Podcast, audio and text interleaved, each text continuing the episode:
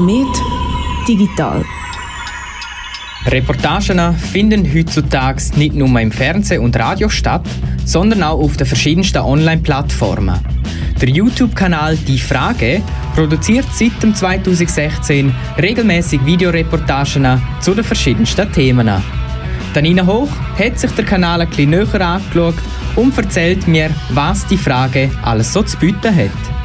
Also der Kanal «Die Frage» ist wirklich mega vielseitig. Sie berichtet über die verschiedensten Themen mit den verschiedensten Persönlichkeiten und es gibt einfach wirklich Leute die Plattform, ihre persönliche Geschichte zu erzählen. Und das ist wirklich sehr gelungen. Amix haben sie wie einzelne Videos. Zum Beispiel hat es jetzt ein Video gegeben über eine Frau, die mit einem Mörder zusammen ist. Dann geht es jetzt eben so ein bisschen darum, ja, ist es moralisch vertretbar, kann man vergeben, so ein bisschen das. Amix gibt es aber auch, dass es wie eine ganze Videoreihe gibt, wo dann zum Beispiel irgendwie sieben Videos erscheinen mit einem Überthema, aber dann verschiedene einzelne Videos. Jetzt gerade letzte haben sie zum Beispiel ähm, das Thema Schuld gehabt. Dann haben sie vier Videos produziert zum Thema Schuld, wo es in jedem Video aber eine einzelne Person hat, wo ihre verschiedene Geschichte erzählt hat, wo halt alle irgendwie mit dem Thema Schuld verbunden sind. Es klingt jetzt mal nach einem sehr breit gefächerten Content. Hat es ein Video, das deiner Meinung nach heraussticht? Also grundsätzlich sind alle Videos mega gut, aber es gibt eins, das mich persönlich wirklich enorm fasziniert hat. Und zwar ist es eine Reportage über eine Frau mit dissoziativer Identitätsstörung.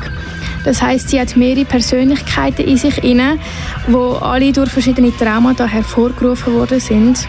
Und die Frau erzählt dann aus ihrem Leben, wie sie damit umgeht, wie das Ganze angefangen hat, wie ihre beste Freundin ihr dabei hilft. Und es ist wirklich so eine enorm starke Frau, so eine tolle Persönlichkeit. Und wie sie so ähm, emotional von sich erzählt und so persönliche Sachen preisgibt, kommt es dem Zuschauer enorm näher. Und also ich finde die Reportage wirklich mega gelungen.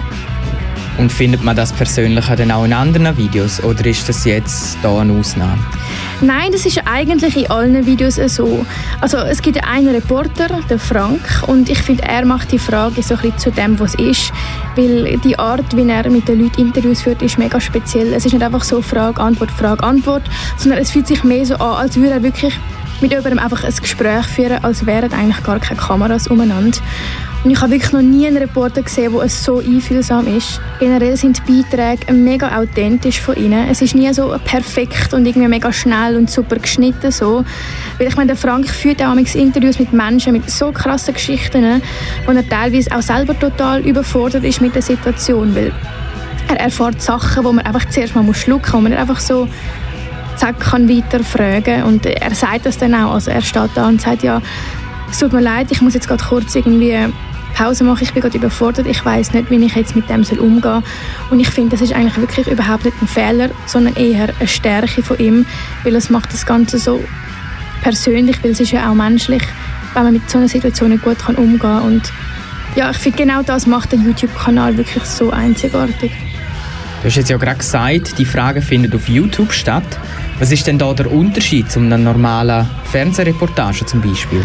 Ich würde sagen, das ist der Bezug zu den Zuschauerinnen und Zuschauern. So, ich meine, wenn du eine, eine normale Reportage am Fernsehen schaust, dann schaust du es einfach und ja, es gibt schon ein paar Leute, die noch irgendwie auf einer anderen Plattform irgendwo einen Kommentar abgeben können.